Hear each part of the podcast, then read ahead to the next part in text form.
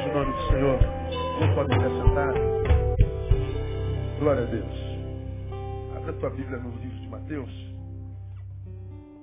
Eu quero rever um texto com os irmãos. Bem rapidinho, hoje nós vamos embora cedo. Mateus capítulo 12. Mateus capítulo 12. Em Mateus capítulo 12, Jesus é um dia de sábado. E ele, diz o texto, vai passando pelas searas no dia de sábado. Ele atravessou um monte de vilas e cidades. E nessas vilas e nessas cidades, numa delas ele tem fome. E aí seus discípulos que o acompanhavam entraram numa plantação de milho e começaram a colher espigas. E sábado na cultura judaica é um dia no qual não se trabalha, não se produz. Para você ter uma ideia, o judeu no dia de sábado não pode olhar no espelho. Por quê? Com, pode acontecer que, como acontece com qualquer uma das irmãs ou irmãos, você pode olhar no espelho e perceber que um dos fios de cabelo da sua cabeça ficou em pé.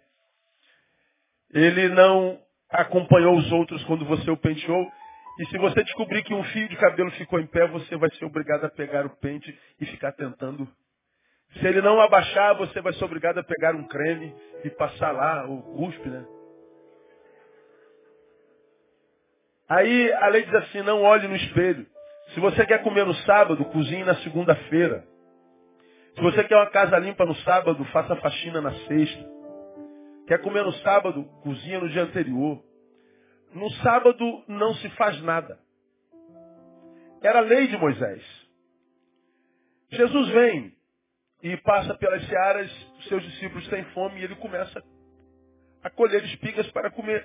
E os fariseus se indignam com isso e acusam a Jesus. Seus discípulos estão trabalhando no sábado.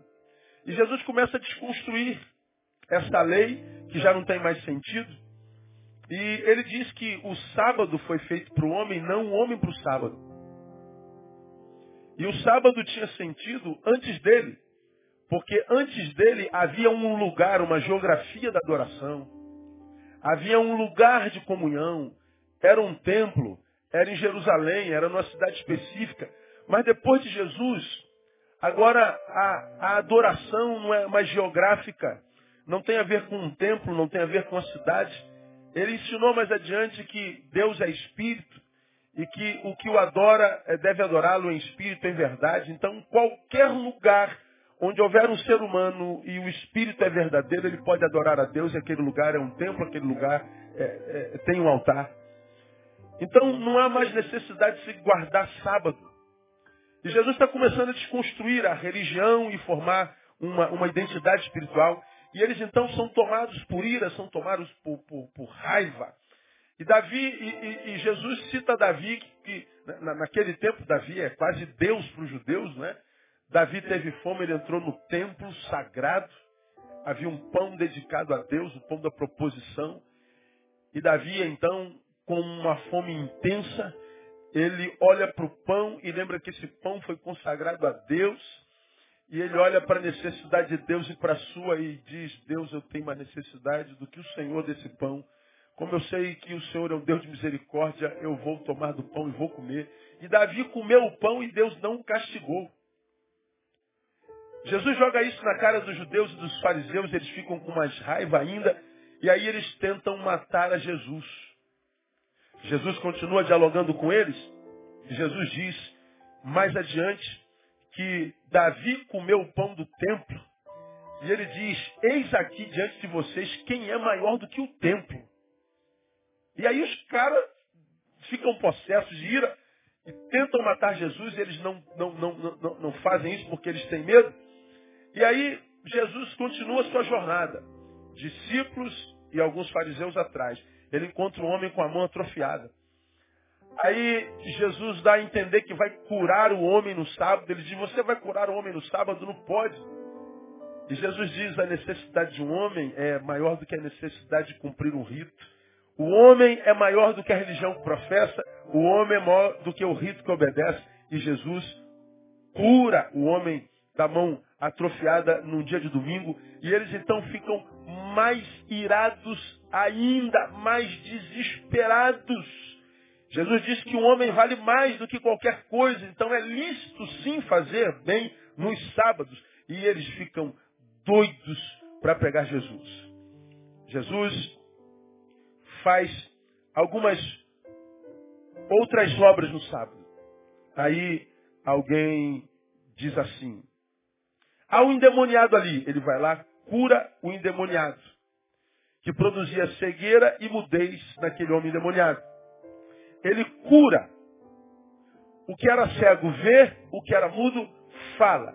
Aí no versículo 23, toda a multidão maravilhada dizia: É este, porventura, o filho de Davi? Mas os fariseus, ouvindo isto, disseram: Este não expulsa os demônios, senão por Beuzebu, príncipe dos demônios. Jesus, porém, conhecendo-lhes os pensamentos, disse Todo reino dividido contra si é devastado, e toda cidade ou casa dividida contra si mesma não subsistirá. Ora, se Satanás expulsa Satanás, está dividido contra si mesmo. Como subsistirá, pois, o seu reino? Olha como é que a coisa acontece. Jesus alimenta famintos, Jesus cura enfermos, Jesus expulsa demônios, a multidão se maravilha e diz, esse é o filho de Davi, ou seja, o Messias profetizado que viria da descendência de Davi. Esse cara é o filho de Deus. Os fariseus dizem, não, esse homem é endemoniado. Ele está curando, ele está expulsando demônio, ele está dando vista cego, ele está alimentando famintos por Beuzebu, príncipe dos demônios. Jesus, Jesus diz, como que eu posso estar expulsando o próprio Beuzebu pelo próprio Beuzebu? O seu reino é dividido, ele não faria, ele não é tão burro assim. E Jesus então começa a explicar alguma coisa sobre os demônios, no versículo 27. Se eu expulso os demônios por Beuzebu, por quem os expulsam os vossos filhos? Por isso, eles mesmos serão os vossos juízes. Aí mais lá adiante, no versículo 43, Jesus dá uma aula sobre os espíritos malignos aos fariseus que imaginavam conhecê-lo. E eu queria usar esse texto para. Como é que eu diria? Para clarificar na vida de alguns crentes alguma coisa sobre os espíritos malignos. Porque me parece que diante da postura de tantos, como os fariseus, julgamos conhecê-los e também não conhecemos. Eu tenho visto gente pintando a Satanás esse de quem os crentes falam o tempo inteiro, não há nenhum religioso no planeta que fale mais de Satanás do que os crentes. Não há ninguém que produza mais o seu nome, exalte o seu pretenso poder e que mais o tema do que os cristãos é um paradoxo. Dizemos que fomos libertos deles, dizemos que temos o poder do santo para expulsá-los, e você pode entrar em qualquer templo religioso, frequentar qualquer reunião de qualquer religião. Inventa uma, pensa numa e entra. Lá não se falará tanto de Satanás como se fala no meio dos crentes. Não é o nosso caso aqui, mas eu estou falando em tese, estou falando em, em termo geral. Julgamos conhecê-lo demais. Eu vou explicar por que eu estou pregando isso hoje aos irmãos. Vou ser breve, prometo. Aí Jesus começa a falar com os fariseus, aproveitando para ensinar os seus discípulos sobre os espíritos imundos. Olha o versículo 43. Ora, havendo o espírito imundo saído do homem, anda por lugares áridos, buscando repouso e não o encontra. Então diz, voltarei para minha casa de onde saí. Qual casa de onde ele saiu, irmãos? Ele acabou de falar? Da onde? Do homem. Então, diz, voltarei para minha casa de onde saí. E chegando, acha desocupada, varrida e adornada. Então vai, leva consigo outros sete espíritos piores do que ele, e entrando habitam ali. E o último estado desse homem vem a ser pior do que o primeiro. Assim há de acontecer também a esta geração perversa. Então, ah, eu acho que esses versículos, são claros abertos, mas deixa eu contar uma, uma, uma reportagem que eu vi na Bahia anteontem. Uma menina de 12 anos engravida. Espancam seu tio. Quase o matam. Ele está no CTI. Entre a vida e a morte, entubado. Mas depois descobrem, alguns poucos dias depois, que quem estuprou sua irmã foi seu irmão. A mãe é crente, a família é evangélica. Todos da igreja. Quando a mãe descobre, a mãe ela tem, ela tem uma síncope, ela, ela dá uma pirada. É tratada, medicamentada e o repórter então vai até a sua casa tentar saber o que, que aconteceu tal. E ela então vem ao, ao jornal, ao jornalista, e diz assim, olha, é, foi o diabo que entrou no meu filho, que, que fez isso, isso é coisa do diabo, o meu filhinho não faria isso, e que não sei o que, que o menino chega sem ser chamado e diz assim, o diabo não tem nada a ver com isso, foi eu. O garoto de 14 anos, foi eu.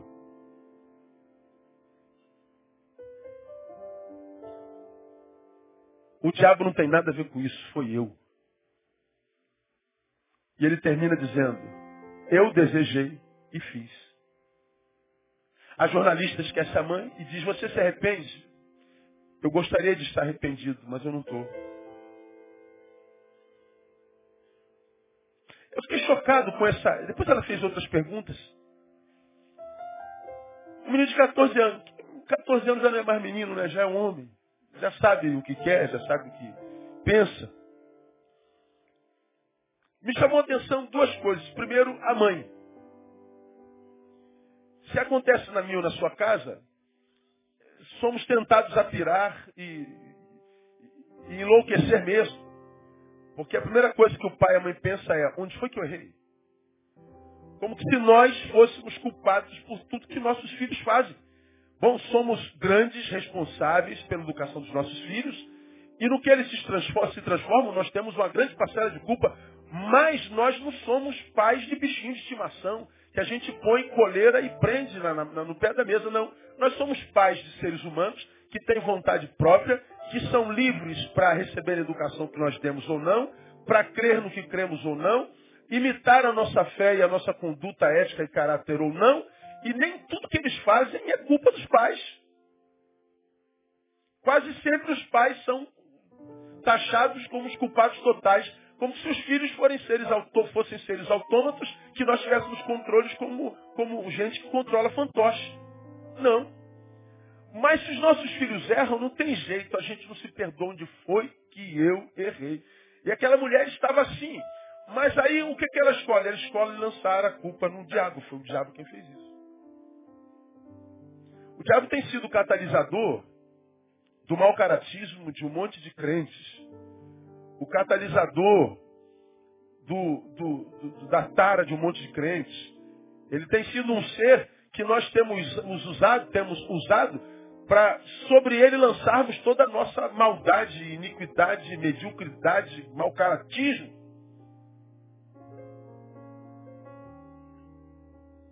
E essa mãe, não diferente de nós, faz isso. E o menino sóbrio pega o microfone e diz, não, foi eu. Eu desejei e eu pratiquei. Eu queria muito, vendo minha irmãzinha sofrendo desse jeito, ter dentro de mim um arrependimento que me levasse às lágrimas. Mas eu não estou sentindo nada. Bom, é, fruto da geração de 2 Timóteo capítulo 3, que a Bíblia diz que nasceriam sem afeição natural. Ah, eu estava vendo a reportagem de uma escritora psiquiatra que deu reportagem na Ana Maria Braga essa semana. Alguém me mandou o link da reportagem dela e citaram algumas crianças que fazem maldade desde pequenininha. E ela falou assim, gente, nós temos que parar de sermos, qual a palavra que ela usou? É, ingênuos. Hoje, existem crianças que nascem sem sentimento nenhum. Nós não queremos acreditar porque é bonitinho, porque é lindinho, porque é nosso filhinho. Acreditem, a psiquiatra dizendo. Não se enganem. Hoje nascem crianças sem nenhum afeto.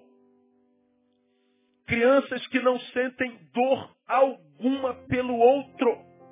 Que não tem ligação de afeto nenhuma, nem com pai, nem com mãe, nem com nada. Ele está naquele círculo familiar e ele está enquanto a origem genética, mas tirando o gene, ele não tem nenhuma ligação de afeto, de intimidade. Ele não nasce com isso, ele não tem cura. É psiquiatra que está dizendo. Bom, Paulo diz isso pelo Espírito Santo, 2 Timóteo capítulo 3, desde que a Bíblia é Bíblia. São os que nasceriam sem afeição natural, portanto seriam amantes de si mesmo. Ou seja, o outro não é alguém com quem eu tenho ligação de afeto, portanto eu não tenho respeito, não reconheço como ser, portanto não tem valor intrínseco, então você faz parte das coisas que habitam o mundo que eu posso usar para me dar bem, para me sentir feliz, para me completar. É aquela geração que o amor se esfriaria por causa do acúmulo de iniquidade. Bom, essa geração já está nascendo. Eu acredito que esse menino, pela forma como ele falou, é um deles. Como veremos é, é, acontecendo e nascendo todo dia aos montes.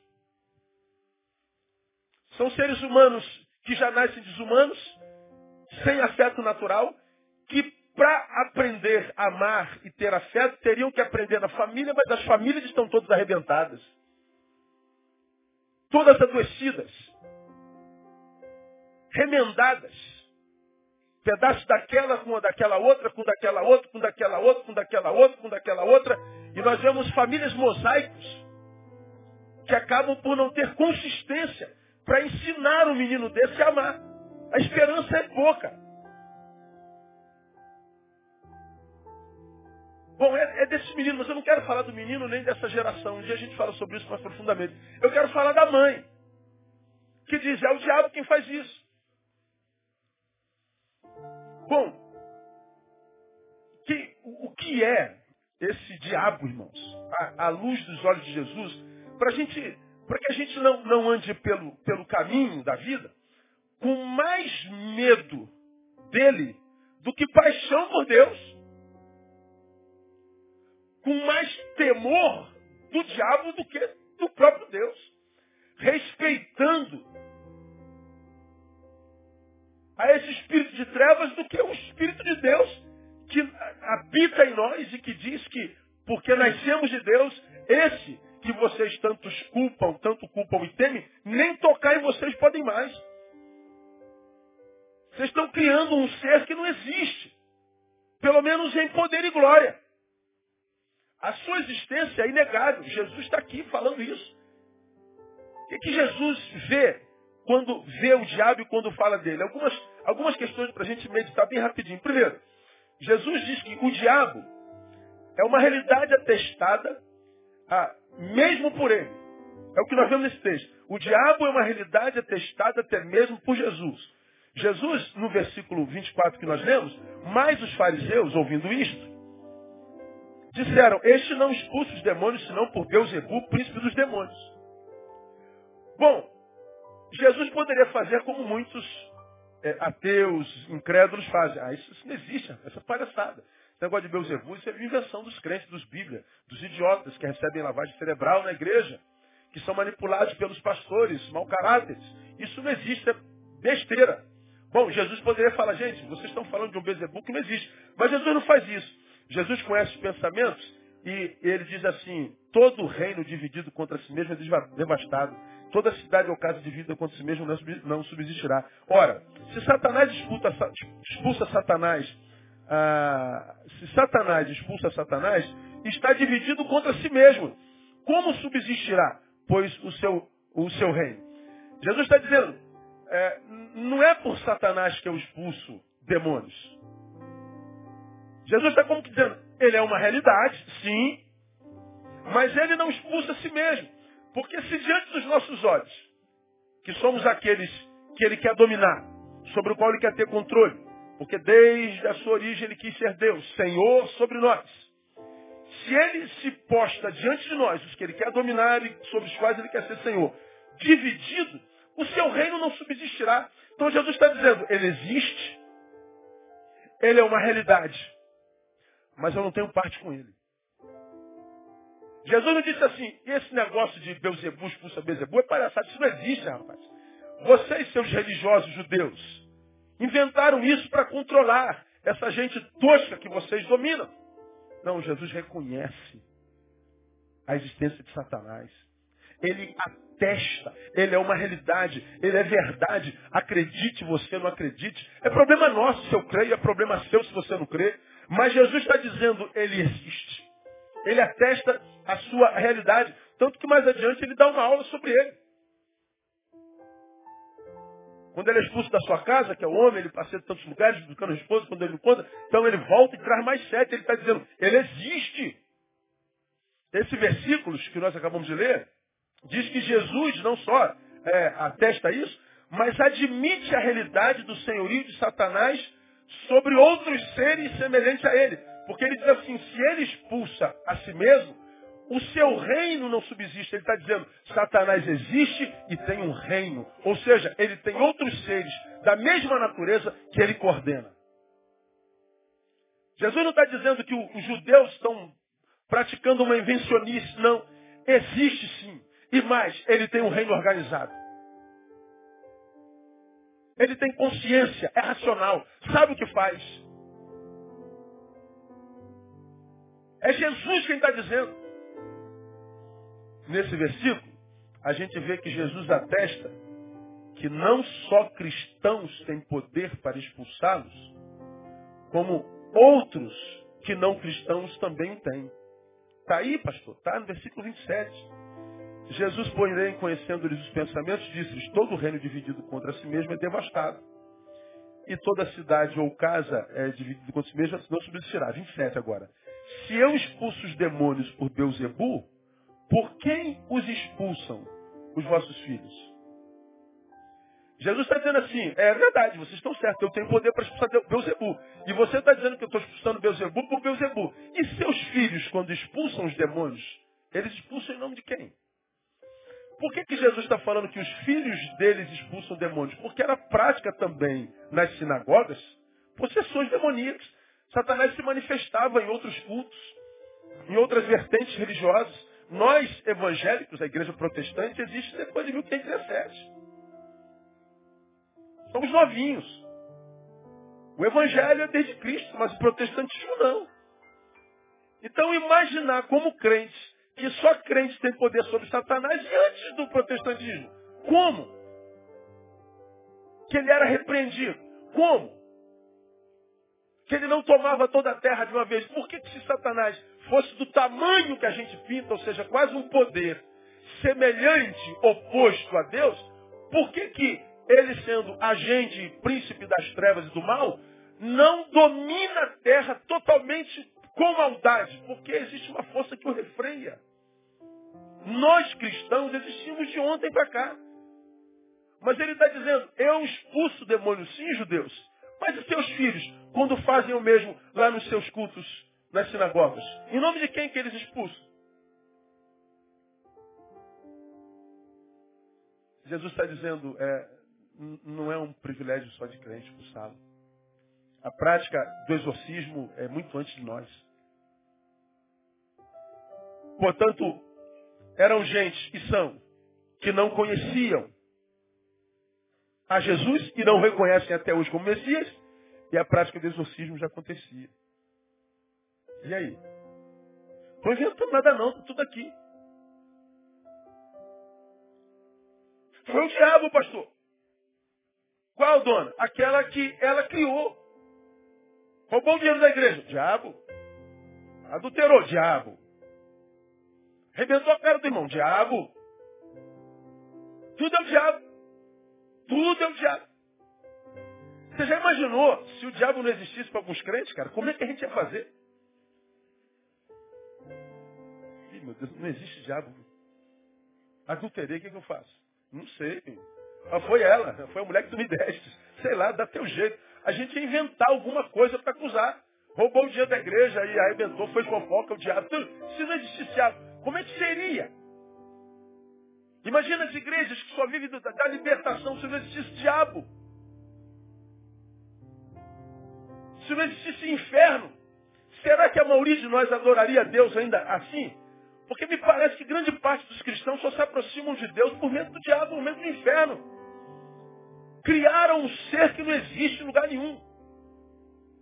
Jesus atesta a sua realidade, admite a realidade e o senhorio dele sobre outros seres semelhantes a ele em natureza, atesta que não só cristãos têm poder para causar é, é, é, antagonismo a ele. Então, na cabeça de Jesus, quem é afinal o diabo? Como é o diabo a, a, a, aos olhos de Jesus? Que visão Jesus tem dele? Então, ah, nesses versículos 43 a 45, Jesus dá uma visão ampassã a respeito do diabo. Ele diz assim, ó, ora, ele percebeu que os fariseus não entendiam porcaria nenhuma, embora se achassem doutores, ele diz assim, ó, vocês querem saber como é que acontece? Eu vou explicar para vocês. Ora, havendo o espírito imundo saído do homem, anda por todos os lugares, buscando o quê? Repouso. E não encontra. Jesus já começa a traçar o perfil do diabo na sua visão. Primeiro, diz que o diabo precisa descansar. Ele sai do homem, anda por lugares áridos, que não no homem, e ele tenta, fora do homem, em outros lugares, encontrar descanso.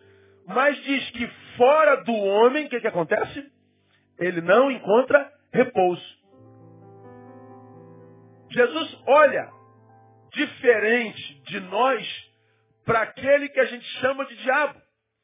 Porque na nossa cabeça o diabo é quase, como eu falei, um poder, um poder paralelo a Deus e antagônico a ele.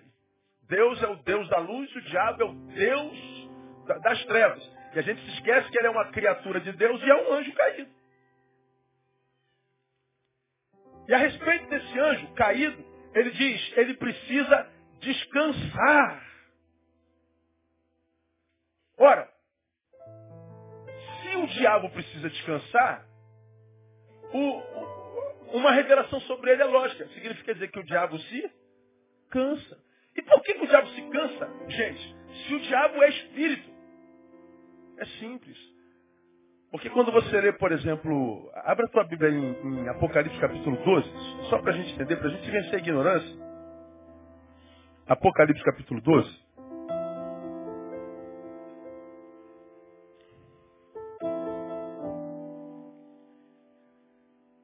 Apocalipse capítulo 12 fala, fala sobre da, a visão da mulher e o dragão. Ele faz alusão à descendência da mulher e à descendência do dragão. E nessa visão ele conta mais ou menos o que aconteceu lá em cima. Diz assim o versículo 7, 12, 7 de Apocalipse. Então houve guerra no céu. Miguel e os seus anjos batalhavam contra o dragão. E o dragão e os seus anjos batalhavam, mas não prevaleceram. Nem mais o seu lugar se achou no céu. E foi precipitado o grande dragão, a antiga serpente que se chama o diabo e Satanás, que engana todo mundo. Foi precipitado na terra e os seus anjos foram precipitados com ele. Então ouvi uma grande voz do céu que dizia: Agora é chegada a salvação, o poder, o reino do nosso Deus e a autoridade do seu Cristo, porque já foi lançado fora o acusador de nossos irmãos, o qual diante do nosso Deus o acusava de noite. Eles o venceram pelo sangue do Cordeiro e pela palavra do seu testemunho e não amaram as suas vidas até a morte. Pelo que, preste atenção, alegrai-vos, ó céus, e vós que neles habitais, mais, ai da terra e do mar. Porque o diabo desceu a vós com grande ira, sabendo que pouco tempo lhe resta. Quando o dragão se viu precipitado na terra, perseguiu a mulher que dera à luz o filho varão. Olha aí. E foram dadas às mulheres, à mulher as duas asas da, águia, da grande águia para que voasse para o deserto, e ao seu lugar, andando tudo lá. Aí, a, até aí tá bom. O texto está dizendo o seguinte: houve uma batalha no céu. Satanás perde. Ele é precipitado na terra. E o texto diz: alegre-se céu, mas ai da terra, porque o diabo foi precipitado até nós. Quando a gente volta para o que a gente está pregando em Mateus capítulo 12, e a gente vê Jesus falando que o diabo precisa descansar, se ele é espírito, por que, que ele precisa descansar? Porque a terra não é o lugar da habitação da sua natureza. Ele está num lugar que não é o lugar dele. É como se você fosse se rebelar contra o Deus da terra e ele mandasse você para a lua. O homem já foi à lua? Sim ou não? Já. Agora, ele andou na lua como nós andamos aqui? Não, porque lá não tem o ar que a gente respira. Lá não tem a gravidade que a gente tem aqui. Lá é um lugar que não é da nossa natureza. Para a gente viver lá, nós vamos ter que nos adaptar a um monte de processo, um monte de coisa, para a gente sobreviver. Satanás está num campo que não é dele. Ele está aqui pagando um preço. Ele está em prisões, ele está limitado. Ele habita num lugar que não é da sua natureza, da sua essência. Então, há, não há como conhecermos isso 100%, porque, como diz Paulo, nós conhecemos em parte, mas nós estamos falando de um espírito que não está em casa. Ele é um ser caído, que trafega numa ambiência que não lhe é peculiar. Ele trafega com esforço, ele existe com esforço. Quando é que ele então encontra repouso? Quando ele entra no homem. Porque no homem ele habita um corpo que tem sensações parecidas com aquela da sua origem. A Bíblia diz que nós somos feitos à imagem e semelhança de Deus. O homem é o único ser na terra que pode chegar diante daquilo ali. Vou passar na frente das câmeras aqui. Que olha para o que está vendo e sabe discernir o que está vendo. Você pode pegar o cachorro, botar aqui, ele não faz a menor ideia do que está vendo. Pega o jumento, o elefante, a cabra, a cobra. Pode botar aqui. Eles nunca saberão discernir o que está vendo. Porque eles não têm consciência, eles não têm imagem e semelhança de Deus. Eles não, eles não têm consciência da respiração, eles não sabem discernir dor, eles não sabem discernir alegria. Eles podem viver tudo isso, mas não discernem. Nós temos a essência divina em nós. Quando ele habita a gente, então esse espírito caído que trafega com dificuldade entre nós, ele então encontra um lugar que tem origem divina, que tem um quê celestial, porque tem fôlego divino. Ele se encontra com a sua própria essência. E aqui, então, ele tem percepções. Ele tem percepções através do corpo humano. Você pode ver que quando uma pessoa está possessa por Satanás, ela começa a pedir coisas que dão prazer a essa carne. Por exemplo, pede cachaça, pede charuto, pede sexo. Porque é no corpo humano que ele se percebe, que ele tem sentimentos, que ele descansa, que ele se movimenta, que ele se toca. Então é Jesus quem está dizendo. Ele se cansa. Se ele se cansa, já descrevi a natureza dele, nós aprendemos duas coisas também. Primeiro, que ele trabalha e muito. E a palavra de Deus revela o seu trabalho além do esforço para se manter. Diz que o ladrão, o dragão, não veio senão para três coisas. Me digam vocês. Matar, roubar e destruir. Por que, que ele mata, rouba e destrói? Porque a sua origem foi deformada. Ele está em cadeias. Ele virou o lado oposto da moeda. E de nós ele tem ódio por causa do amor de Deus sobre nós. Atingindo a nós, ele acredita estar atingindo o Deus que o puniu. Então ele trabalha e Jesus reconhece isso. Ele tem um reino. Ele tem poder para tomar corpo dos homens. É Jesus que está dizendo, não é invencionista evangélicos. Mas diz que ele é limitado, ele se cansa. Se de um lado a gente aprende que ele se cansa porque ele trabalha muito, por outro lado, se se cansa, para. Pode ser vencido. Se ele se cansa, ele não é invencível. Então, minha igreja, amada igreja, quando você estiver trafegando pelo meio dos evangélicos, principalmente da outra vertente, que vive com o diabo na boca, que vive pintando um diabo do tamanho que ele não é, e você for tentado a morrer de medo desse diabo, porque o diabo está se levantando contra mim, o diabo está furioso comigo, porque o diabo vai. O diabo... Cara, enquanto o diabo estiver furioso com você, dá glória a Deus, tem que ser assim mesmo. O diabo não pode ficar alegre contigo. Ô, oh, pastor, estou tranquilo porque o diabo está muito feliz comigo. Ah, então tem alguma coisa errada, né? Se o diabo, se, tu está assim ó, com o diabo, ih, aí tu está ferrado, meu irmão. Ele tem que estar com raiva da gente mesmo. Como eu vi ontem lá, pela boca de Satanás, é, Ariovaldo, sempre Ariovaldo. A mulher chega perto dele e fala assim, pastor, o diabo está se levantando contra mim. Não, o diabo não está se levantando contra a senhora. O diabo está se defendendo da senhora. Não é o inferno que ataca a igreja. É a igreja que ataca o inferno. Quando a senhora vir o diabo se levantando contra a senhora, é porque a senhora, com a sua própria vida, testemunho santidade, a senhora está atacando o seu reino, só que a senhora nem sabe. E para que a senhora pare de atacar o seu reino com a sua vida, com a sua santidade, com o seu testemunho, com a sua postura, com os frutos do Espírito Santo, então ele se levanta tentando parar a senhora, porque a senhora está bombardeando o inferno com o seu simples testemunho. Então fique tranquilo, ele não está atacando a senhora, é a senhora que está atacando ele. Eu falei, rapaz, eu nunca vi dessa perspectiva. Vivendo e aprendendo, né?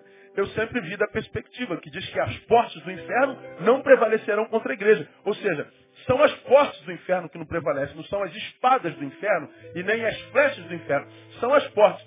Se a porta é o lugar de entrada do inferno, então, se as portas não prevalecem, significa que a igreja é quem está bombardeando as portas.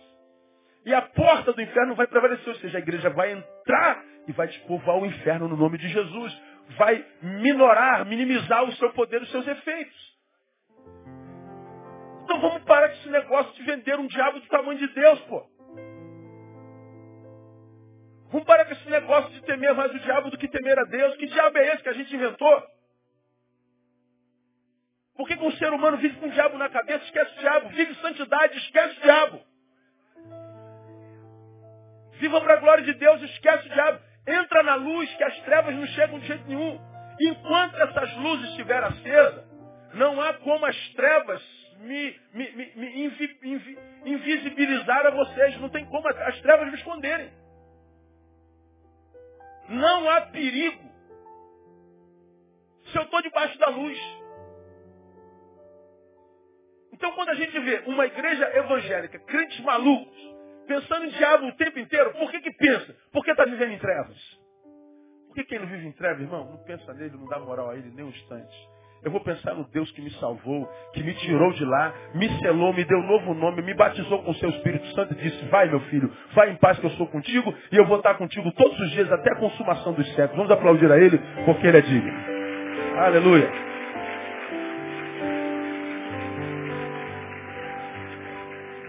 Ele precisa descansar. Agora tem uma coisa grave aí. Segunda coisa, ele descansa no homem. É em mim que ele descansa, é em você. Em mim não. Mas é no homem que ele descansa. Como eu acabei de falar, ele só é através do homem. Porque senão ele é um espírito como outro qualquer. Espírito, no grego, é pneuma. Pneuma, que deu origem à palavra pneu. Por que, que o nome do pneu é pneu? Por causa da borracha que o compõe? Não, por causa do ar que o habita. O pneu só tem sentido por causa do ar que o enche. Se furar o pneu, não retém ar, joga o pneu fora. Pneu só é pneu se tiver ar dentro.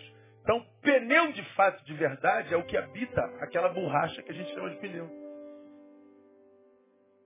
E embora seja o ar que habita o pneu que faz do pneu útil e faz o carro andar, a gente não consegue nunca nem ver, nem tocar no ar que habita o pneu. Porque fora do pneu, o pneu não é nada. Deu para entender? Deu, deu? Não é nada. Os espíritos são a mesma coisa. Fora de mim, não é nada.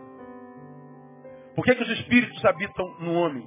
Porque ele quer sentir o que o homem se sente. Ele quer habitar o Neil, para o Neil sentir tesão por fulana. Ele quer habitar o Neil para que ele possa sentir o prazer do poder.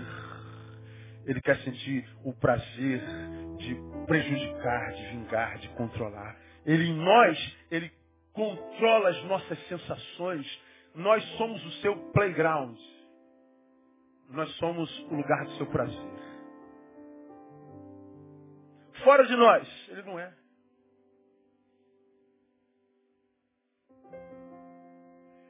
Toda vez que a igreja, as igrejas cristãs da vertente da batalha espiritual estão em batalha, estão sempre em batalha contra o demônio que pegou um corpo. Porque quando o demônio não está corporificado, lutamos contra o quê? Não lutamos. Porque não há poder nele. Ele precisa de corpos. Estamos estudando nos cultos da manhã, falta uma palavra sobre o endemoniado gadareno, que eram muitos que habitavam um homem, e quando Jesus chega, eles se apavoram e pulam, o cara pula na frente de Jesus. Jesus não pergunta nada. Quando ele pisou em Gadara, o cara pula na frente e diz, que temos nós contigo, Jesus, filho de Davi? Jesus não perguntou nada. A legião no homem pulou na frente, que temos nós contigo? Jesus não falou nada. E eles continuam falando, deixa-nos entrar pelo menos naquela manada de porcos. Porque eles sabiam que embora tivessem ali naquelas regiões, naquela cidade, naquele homem por muito tempo, quando Jesus pisa naquela terra, ele a santifica eles dizem, acabou, perdemos. Jesus logo, logo vai falar para nós, perdeu. Geralmente quem fala essa palavra para nós são os assecas do diabo, né? Mas o diabo já sabia que tinha perdido. Então, poxa, como quem diz, tem misericórdia de nós, não, não, não, não deixa a gente vagando aí como vento, não. Deixa a gente entrar naqueles corpos ali, serve corpo de porco. Jesus disse, precipite. E Jesus não permite que eles se adentrem os corpos dos porcos por misericórdia, não. É porque Jesus tinha, como eu já preguei no domingo de manhã, um recado a dar para o exército romano que dominava, que oprimia aquela região, a da Decápolis por tantos anos, por quase 300 anos. Legião não é um nome dado e não é um nome comum dado a um, a um, grupamento de demônios. Legião é um nome comum dado a um grupamento de soldados. O exército romano é dividido em legiões. O exército brasileiro é dividido em batalhões e batalhões em grupamentos. O romano é dividido em legião. Uma legião são 6 mil, duzentos e poucos soldados, 286, se eu não me engano. Quando eles se apresentam a Jesus, nós somos uma legião, somos muitos. 6 mil, num homem. Jesus permite que eles entrem no porto. Por que, que Jesus permite que eles entrem nos portos? Porque a legião que dominava a Decápolis, onde estava Gadara e Gerasa naquela época, a legião romana, que era a vigésima, se eu não me engano, tinha como símbolo, como flâmula da legião, um porco do mato. Jesus, quando permite que os demônios entrem nos portos e eles se precipitam no mar, Jesus faz alusão a Êxodo 15, é, onde as legiões de Faraó, que perseguiam o povo de Deus, que passou o mar a seco, e que após passar o exército, as legiões de Faraó foram atrás, morreram precipitados no mar, da mesma forma como aconteceu com as legiões de Faraó, Jesus permitindo que os demônios entrem nas legiões de porcos, se precipitem no mesmo mar, ele está dizendo assim, ó, vai acontecer com os poderes do mundo, com os poderes de Roma. Jesus está mandando um recado para as legiões que dominavam e oprimiam aquela região. É muito mais profundo do que a gente imagina. Mas voltemos para o nosso contexto. Ele está dizendo, o diabo, os demônios, eles só se sentem, se percebem, sabem que são quando são em nós em corpos. nos vê como cama, nos vê como casa. É em nós que ele descansa. Sai por outros lugares áridos buscando repouso e não encontra, diz o texto. Ele volta para o lugar de onde ele veio. Precisa descansar, descansa no homem. E vamos caminhando para a gente terminar. O lugar do seu descanso, diferente do que a maioria dos crentes acredita, não, o diabo entrou porque você está sujo, você está em pecado, você está em ilegalidade, tem alguma coisa podre em você, tem algum pecado escondido, tem alguma sujeira aí. Bom, não é o que Jesus ensina, não. O texto diz lá o seguinte, olha. 45, então vai. 44, então vamos o 3. Havendo o espírito imundo saído do homem, anda por lugares áridos buscando repouso e não encontra. Então diz, voltarei para minha casa, que é o homem de onde saí. E chegando, acha como? Lê para mim. Vazia, varrida e adornada. Então vai, leva consigo outros sete espíritos piores do que ele. E entrando ali habitam. Como é que o diabo ou os demônios encontraram a casa do homem? Desocupada, varrida e limpa. Um desocupado no seu interior, varrido no seu interior e adornado, a gente chamaria de santo.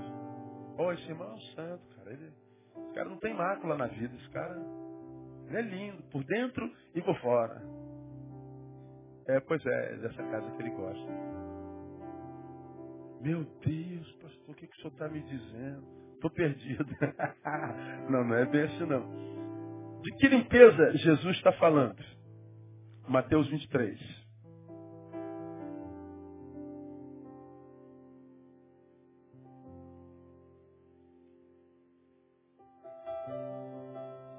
Lembra que quem estava interpelando Jesus eram os fariseus?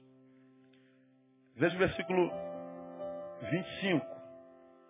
Ai de vós, escribas e fariseus hipócritas, porque limpais o exterior do corpo e do prato, mas por dentro estão cheios de rapina e de intemperança. Hipócritas, porque limpais o exterior do corpo e do prato, mas por dentro estão cheios de rapina. Em outras versões, de ganância, de intemperança, em outras versões, de cobiça. Jesus está falando que a casa limpa para Satanás, para os demônios, é a casa do hipócrita. O hipócrita tem duas personalidades. Ele parece ser um aos olhos dos outros e é outro longe desses olhos. Portanto, o hipócrita ele não tem personalidade definida. Então, eu posso ser limpo, completamente limpo numa área da minha vida e ser completamente suja na, área, na outra área da minha vida. Qual das duas áreas de fato dominam teus valores e princípios? Porque se você é daqueles fariseus ou cristãos que vive acusando os outros do seu pecado, eu não concordo com isso, eu não aceito aquilo, isso é pecado, Deus não se agrada disso, vive julgando os outros nas suas causas, mas você tem algo oculto que se viesse à tona, desconstruía completamente o teu juízo. Você é um hipócrita, você é uma casa adornada para o diabo. Porque você já aprendeu, não muito longe desse lugar, que quando de fato, de verdade, nós entramos debaixo da luz de Cristo, essa luz nos ilumina. E quando ela nos ilumina, nós nos enxergamos. E quando nós nos enxergamos de fato, a única coisa que sai da nossa boca é ai de mim. Porque não há em nenhum de nós perfeição plena para acharmos melhores do que qualquer um pecador e acusá-lo por causa do seu pecado. Porque a diferença entre eu e o pecador que está diante de mim é a qualidade de pecado que cometemos. Mas nós cometemos todos os pecados. Talvez o meu não seja igual ao seu, mas eu tenho o meu e você tem o seu. De modo que eu não vou me preocupar com o teu, a não ser que seja para ajudar. Porque se eu não posso ajudar, julgar ou acusar, jamais. O que, que a gente vê na igreja evangélica hoje? Mais acusador do que intercessor, rapaz. Ou gente metida a besta crente. Ou gente chata.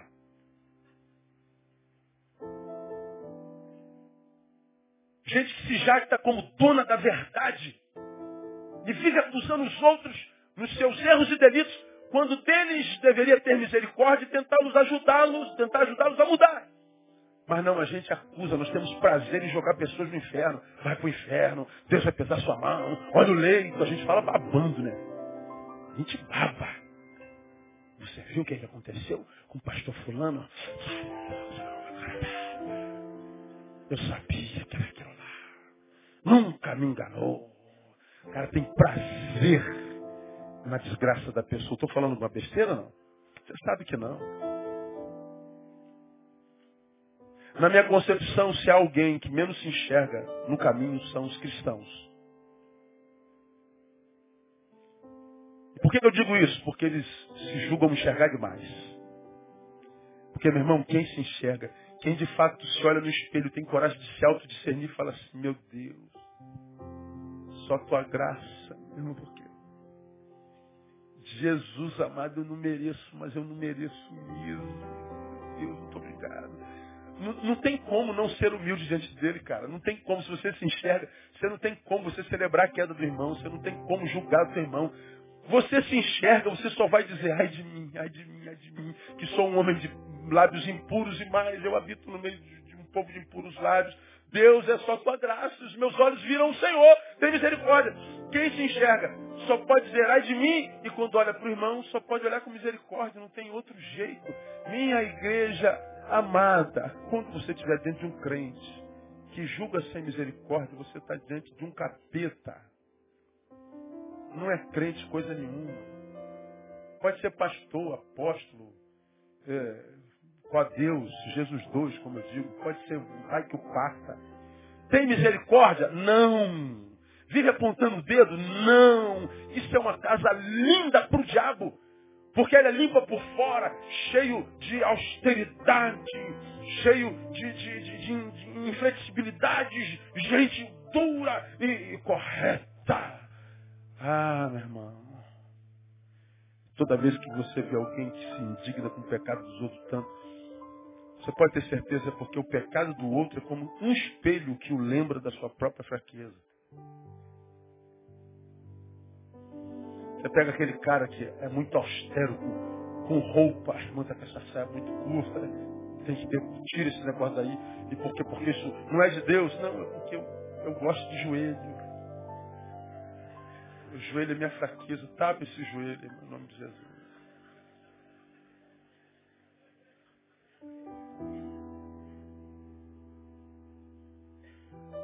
A gente vai botando para fora quem sendo visto revela a nossa interioridade e toca na nossa fraqueza. Mas se nós admitimos as fraquezas, a gente diz, Deus, você ouviu como é que eu olhei para aquele joelho hoje? Tem misericórdia de mim, Deus. Oh Deus, eu estava pregando a tua palavra, mas o joelho daquela irmã me atrapalhou hoje. Tem misericórdia de mim, Senhor. Mas eu não vou dizer que a culpa é o joelho da irmã. Sou eu, Deus. O Deus só viu como aquele menino que pregou lá hoje? Como é que a igreja aplaudiu ele e disse, caramba, esse menino é uma benção. Só viu o ciúme que eu senti dele, Deus? Então, Deus, me livre desse ciúme. Mas eu posso chegar, olha, você teve alguns erros teológicos e hermenêuticos, então você vai estudar mais uns oito anos e depois você volta a pregar. Nada, eu estou cortando a asinha do menino. Você pode dividir o, o amor que eu tenho com ele. Vamos tolir aquilo que ilumina a minha fraqueza. E por que, que iluminou a fraqueza? Porque a fraqueza não está debaixo da luz. Porque se a fraqueza já estiver debaixo da luz, a gente vai olhar para o outro que tem a mesma fraqueza e diz, ó oh, Deus, tem misericórdia dela, porque eu sei o quanto é duro lutar contra isso. E só se tiver no teu altar. Porque enquanto ela não tiver, ela vai ficar cedendo a isso, cedendo a isso, sendo usada por isso, arrebentada por isso, machucada por isso. Então tem misericórdia dela, Deus. Mas não os crentes barbam, pecadora, eu já sabia, nunca confiei nessa irmã. Nunca, nunca, nunca. Esses brincos grandes na orelha. Como que uma mulher disse? É Jezabel. Eu já sabia disso. Essa casa, limpinha por fora, pintadinha. Essa casa que nós olhamos com os nossos olhos, que é de mármore, granito, mármore de Carrara, assim, casa de primeiro mundo. É dessas casas que ele gosta. Porque, meu irmão, aquela casa que é igual filho pródigo, que faz besteira pra caramba, se afasta de Deus e diz assim, ó, não quero mais saber, me dá minha grana, eu vou embora. Como eu já preguei aqui, um moleque que fez a besteira, não porque era mau nem soberbo, porque era imaturo, mas teve coragem de fazer a, a besteira. Porque fez besteira foi viver uma porcaria de vida. Foi comer a comida dos pobres. Da mesma proporção, ele diz assim: Eu fiz a besteira. Então vou consertar a besteira que eu fiz. Vou voltar para o meu pai e dizer: Pai, eu vi como eu era idiota. Então o senhor me perdoa. Eu, eu pequei contra o senhor, mas eu volto mais maduro, pai. Eu sei que eu não tenho mais direito a ser seu filho, não. Só quero ser o empregado. Eu agora me enxergo, pai. Lá na, na, no chiqueiro, Jesus me iluminou. Então eu volto humilde, Senhor. Pai, eu, eu volto. Eu, me bota, me dá uma casinha dessa. Os teus empregados vêm melhor do que eu. O moleque teve coragem para fazer a besteira e teve coragem para consertá-la. Ou seja, ele revelou o caráter dele. Ah, não há diabo na vida do filho pródigo. Ele foi seu próprio diabo. O diabo da, da imaturidade. O diabo da ansiedade. Mas porque tinha caráter, esse diabo não estava lá. Por quê? Porque a casa era um chiqueiro, do lado de fora, mas dentro tinha caráter. Tinha personalidade. E a vida foi restaurada. Agora, quantos você conhece, irmão? Que é santo, mas como eu falei, tão santo que até Jesus perto dele se sente carnal. E a vida é toda amarrada, meu irmão. Deve a todo mundo. Os vizinhos odeiam, os filhos estão longe. É feio por fora. A, a, a, o coração alegre não aformoseia o rosto de jeito nenhum. É gente antipática, é, gente ante tudo, antissocial, anti-intelectual, anti-alegria, ante tudo. Criou um gueto gospel vive lá uma vida inútil para a sociedade, me diz que está vivendo para Deus. Essa casa que o diabo faz festa. A palavra diz, 7,15 de Marcos, não há nada fora do homem que entrando nele possa contaminá-lo. Mas o que sai do homem, isso é que o contamina. Então, de que limpeza que Jesus está falando? Da limpeza que é feita parcialmente. Limpeza que é feita só por fora. Limpeza que muda a religião, mas não muda o caráter. Limpeza que muda a indumentária, mas não muda princípios limpeza parcial, externa, mas que mexeu com as entranhas. Jesus está dizendo, essa casa que o diabo gosta. E quando ele volta, ele diz, é tão bom que eu trago os meus piores amigos. E a gente vê, vê gente é, indo de mal a pior. Limpeza que atrai diabo é que não chega na interioridade do ser, mas só no exterior. Mas fique tranquilo, porque a respeito de nós, Diz a palavra em João 15,3: Vós já estáis limpos pela palavra que vos tenho falado. Louvado seja o nome do Senhor. A limpeza da palavra. Aplauda o Senhor, aplauda forte, não fica com timidez não.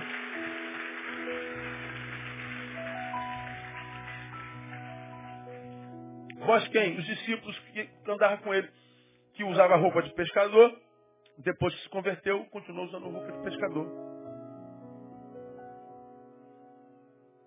Que frequentava as aldeias de pescadores, depois que se converteu, continuava frequentando as aldeias de pescadores. No mesmo lugar, de forma diferente. Mostrando com testemunho que Jesus fez. Jesus não criou guetos. Jesus, quando alcança o povo pela palavra, eles os espalha na terra, ao ponto de a gente ver em, Atos dizendo sobre os discípulos, esses que têm transtornado o mundo, chegaram também aqui. Transtornaram o mundo. Como? É só no testemunho.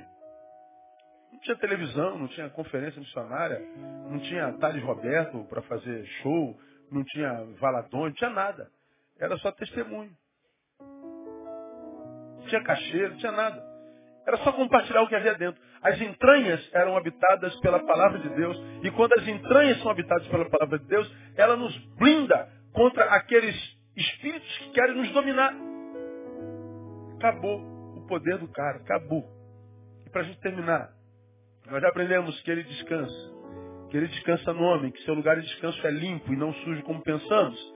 Mas também diz que não pode penetrar numa casa ocupada pelo Espírito Santo de Deus. A promessa de Jesus para os seus discípulos está em João 14, aqui eu termino. João 14, 15 diz assim: Se me amardes, guardareis os meus mandamentos. E eu rogarei ao Pai, e ele vos dará outro ajudador para que fique convosco até quando? Para sempre, a saber, o Espírito da Verdade, o qual o mundo não pode receber, porque não vê nem o conhece, mas vós o conheceis, porque ele habita convosco e estará em vós. Quando Jesus nos faz a promessa do Espírito, ele está dizendo, vocês recebem o mundo não, porque o mundo só acredita no que vê. Eles não conhecem fé. Eu só creio no que eu posso ver, no que a ciência comprova. Bobagem. Eu não vejo o amor e creio nele. Eu não vejo a saudade e creio nela. Eu não vejo o medo, de vez em quando ele me toma. E não tem dúvida que ele me tomou. Eu não vejo desânimo. E às vezes, meu irmão, parece que eu mergulhei numa bacia dele. Eu não vejo raiva, e às vezes eu tenho vontade de pegar no pescoço de uns dez. Eu não vejo sede, eu não vejo fome, mas eu não tenho a menor dúvida de que tudo isso exista. Você tem? Você precisa de ciência para provar que você ama seu filho? Pelo amor de Deus. Não, você não ama seu filho. Isso é invenção. Prova que você ama. Como que eu vou provar que é o meu filho? Eu amo meu cachorro e não tem como provar?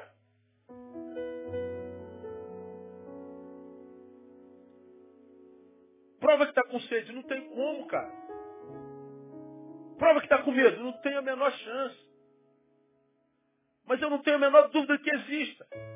Prova que Deus existe, mas não tem a menor chance. Mas eu não tenho a menor dúvida que Ele existe. Você não tem como saber se Deus existe, você não provou, filho. E o que, que Deus tem a ver com isso? O problema é seu, lamentavelmente. Vai discursar, fazer blá blá blá, fazer campanha, vai inventar uma religião ateística, é, igual o Hawkes. O Hawkes é um sacerdote do ateísmo. Faz uma campanha contra a, o Deus que não existe, a vida dele em função do que não existe. Não entendo.